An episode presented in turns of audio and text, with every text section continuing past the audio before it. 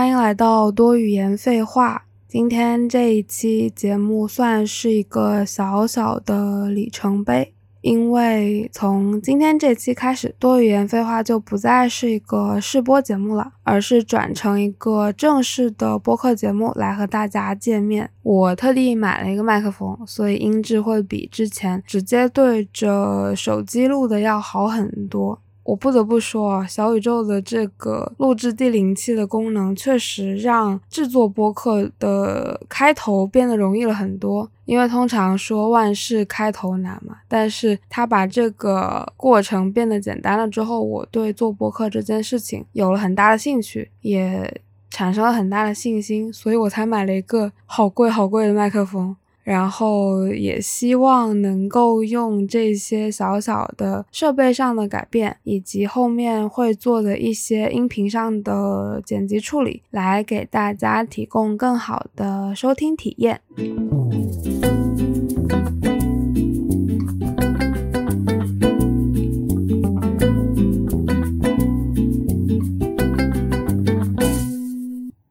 想要来聊一个有一点玄学的话题，也就是梦境。更具体一点说呢，就是梦境和外语之间的关系。为什么忽然想要聊梦境？是因为我最近又开始天天做梦了，这就说明我最近的睡眠质量又很差。醒来的时候呢，因为记得很多梦境的片段和内容，所以脑子其实挺累的。但就算是这样，我都还是会在睡醒的第一时间保持我记录梦境内容的习惯。而在整理近期的梦境的记录的时候，我发现其实我自己做梦的时候说外语的次数和说外语的种类都没有我之前想象中的多。我本来以为说知道这么多语言，那在做梦的时候，我的梦一定是多姿多彩的，就是一个 multilingual 的五彩缤纷的花花世界。但实际上它并不是。我百分之九十的梦境都是用中文完成的，包括和梦境里出现的人物进行的对话，以及我自己做梦过程中的心理活动的叙述的语言，全都用的是中文。剩下的百分之十。我也只说了一种外语，那就是韩语。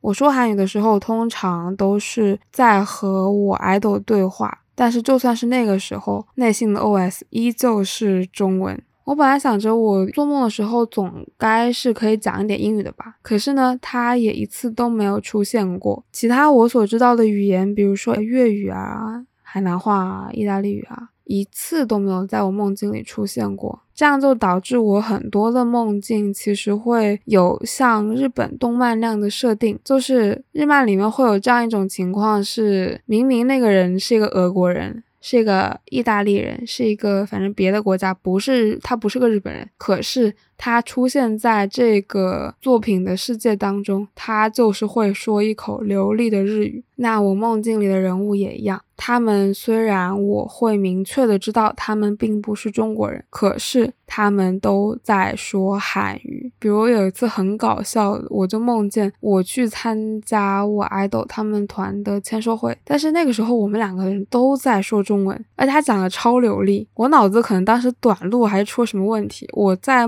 做梦的时候，我问他，我说你中文为什么说的这么好啊？然后他就哈哈哈哈哈，然后把话题岔开了。看来我的大脑对这个问题也没有答案，所以才会这样不愿意正面回答我吧。做梦这个事情实在是太玄乎了，大脑更是我认为一个比较未知的神秘领域。尽管现在已经也有了很多研究，可是，一涉及到梦境，因为做梦的人对梦的记忆并不总是那么牢靠的，所以其实很多关于梦的研究，我也都是看个有趣吧。我并不会百分之百的去相信它。比如说，一个关于梦的 research，是一九八零年代有一个加拿大的心理学家，他用两组学生做了一个研究，后来发现，在梦里面会讲法语的学生，学法语的时候呢，就会比其他的学生进步要快一点。可是实际上，你真的很难确定说他到底是因为想要把法法语说好，他才会在梦里说法语，还是说他只是因为在。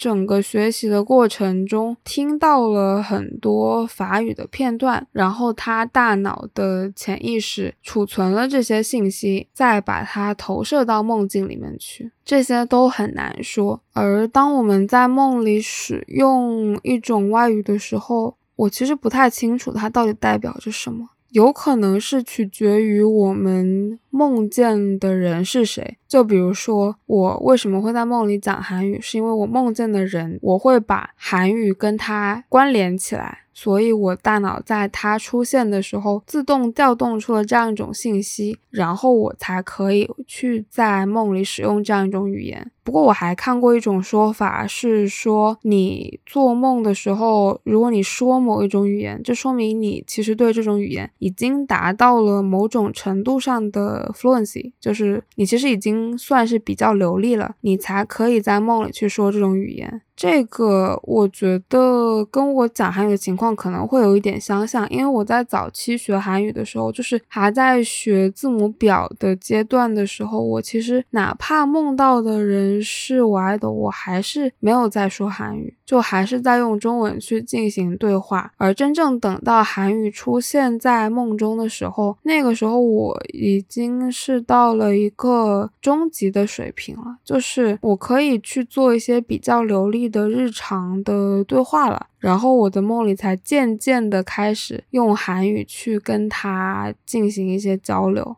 或者说就是因为我逐渐的对韩语以及这种语言背后所代表的一些文化，比如说 K-pop，我对这种文化有一定程度上的归属感，我觉得它可以代表我自己的某一个部分。所以我才会愿意在梦中去使用这样一种语言，这可能是跟他们讲的 insiderness 有关系。就是我不觉得我是一个局外人，我是一个局内人，所以我才要说这种圈子内的语言的这种感觉。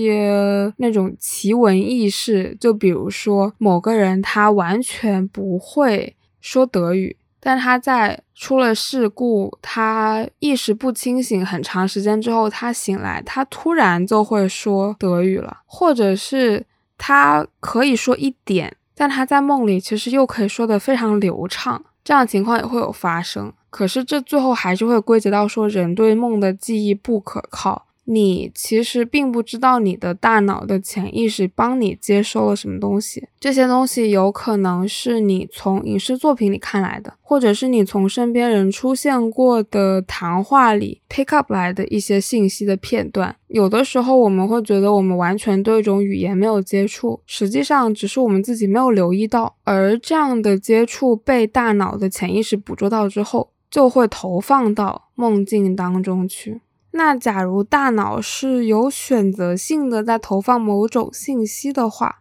它选择投放和不选择投放的信息，是不是其实也是随意性比较高的？威斯康星大学有一个 Dutch 教授曾经提出过这样一种理论，是说，即便是你掌握了某种语言，但你的大脑在梦里面想要去调动它的时候，可能是会有难度的。所以，并不是每一种你熟知的语言都有可能在你梦里出现，而是需要考虑到很多很多综合的因素。那假如大脑是在有选择性的投放信息的话，那些没有被选择投放的东西，它背后的理由究竟是什么呢？如果这种现象真的存在的话，那投射一个语言的标准又是什么呢？但其实比起它为什么出现，我更想知道它为什么不出现的理由。这个我在做相关的 research 的时候，我其实没有找到答案。希望将来哪一天可以有人告诉我，我为什么做梦的时候我就是不说英语。刚刚说到的情况，其实全都是在梦里会去使用外语的情况。还有一种情况，我虽然没有出现过，但是也是确确实实存在的。就是梦到某一种外语，它只是作为一个元素出现在梦境当中。对于这个相关的研究，我其实没有太找到，就是一些看起来比较合理的解释，反倒是有那种类似。就是解梦大全的这种国外的网站给出了一些说法，他就说，假如你在梦里面梦见了某一种外语，这有可能就说明你自己现在处于一种焦虑不安，然后有一点就是感觉被孤立，然后又很无助的这样一种状态。有可能你会做这样的梦，是因为你。现在处在一个新的环境当中，你没有办法适应，或者说你正在面对新的挑战，但你同时又没有办法解决这个挑战带给你的一些困扰，所以你才会出现这样的梦。还有一种说法是，有可能你身边出现了一些和这种就你梦到这种语言有关联的人，他们背后代表这种文化、这个族群，你可能对他们没有什么太多的好感。就这个语言出现在你的梦里，相当于是一种入侵的外敌的感感觉，他的异域感非常强。异域都是异国的异，然后领域的域的那个异域，这个是你所不适应的一种东西。它在梦里出现的时候，其实代表着某一种程度上的压力和焦虑的情绪。但是我从来没有过这种情况，所以我也不是很清楚。写文章提到这个的人，他感受到的，就根据他自己的描述，他所感受到的就是一种茫然和陌生的感觉。